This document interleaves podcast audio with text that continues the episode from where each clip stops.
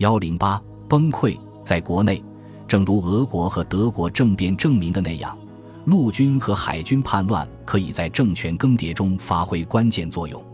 然而，在前线，军队在整合和强制士兵方面的作用也很显著。违纪行为基本不会给军队带来致命的打击。例如，在一九一八年底，奥匈帝国和奥斯曼帝国的军队渡衣山拦旅，饥肠辘辘，意志消沉。两个国家都有大量的逃兵。在战争结束时，有二十五万人从哈布斯堡王朝军队中潜逃，近五十万人从奥斯曼帝国盟国军队逃跑。可是，大部分士兵是在休假时逃亡，或者是在铁路运输中和前往前线的行军营中逃亡。战区的监督更加有效，部队依靠军队获得供给，成千上万的人仍然处于备战状态。兵变大部分只限于大后方。一九一八年夏天，奥匈帝国国家卫戍部队遭遇了一连串暴动，这些反抗通常是由俄国激进的前战俘发起的。然而，在前线，直到十月底，哈布斯堡王朝完全瓦解的时候，才出现了严重的集体违纪行为。尽管如此，低落的士气影响还是很大。制度约束可能会使军队坚守各自岗位，但无力在军队中阻止疲惫和绝望导致的士气低落的蔓延。所有同盟国军队在最后几个月的敌对行动中，军队作战表现都非常糟糕。造成全军溃败的原因不是哗变，而是低落的士气。德国军队在西部前线的惨败，为这一点提供了最戏剧化也最有力的例证。一九一八年，德国军队和其盟国军队一样，交通线路上出现了严重的士兵逃跑现象。被德军视为胜利最后机会的春季进攻失利，征兵的运输部队频繁抵达法国。但他们的补给被削减了百分之二十，在前线，疲惫、消沉、渴望和平的情绪日益增长。尤其是从七月中旬开始，法国和英国得到了美国大量新增兵力的支援，发动了最后一场压倒性的反击。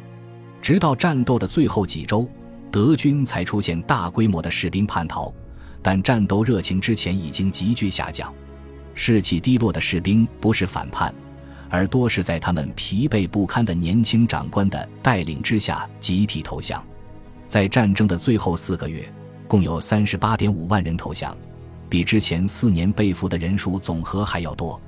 史无前例的投降浪潮，使得协约国的进攻迅速向前推进，这又反过来加速了投降。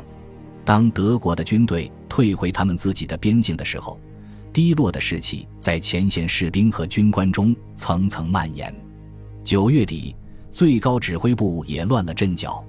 军队指挥官抱怨再也不能鼓舞士气，宣布战争失败，并说服德意志帝国政府立即开展停战谈判。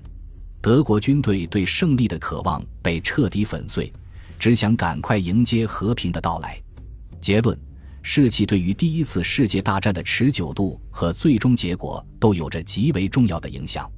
尽管在和平时期，军事专家预测出来士气的决定性影响，但他们对于战争到底需要多高的士气仍然不甚了解。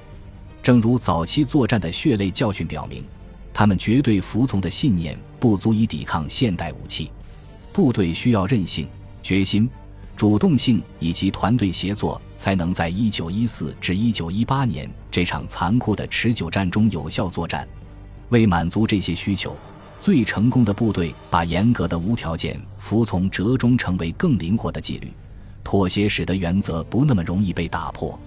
军队通过审查士兵的包裹来探知本国士兵心系何物，探索在保持权威的同时满足士兵需求的办法。在战争的决胜期。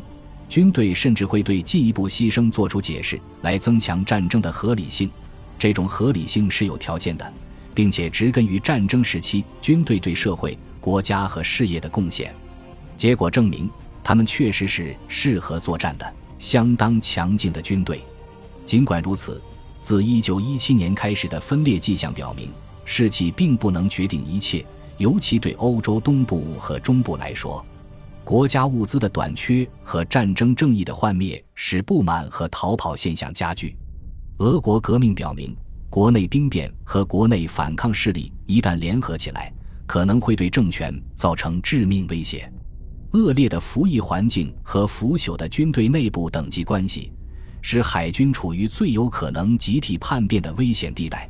在前线，军规比士气更加容易维持；在战争的最后几天，更严密的监督和整合遏制了大部分严重的集体违纪趋向。但是，同盟国却不能消除士兵中的冷漠、疲惫和绝望。按照福煦的说法。低迷的士气摧毁了军队作战的热情，消磨了军队的战斗力，也因此注定失败。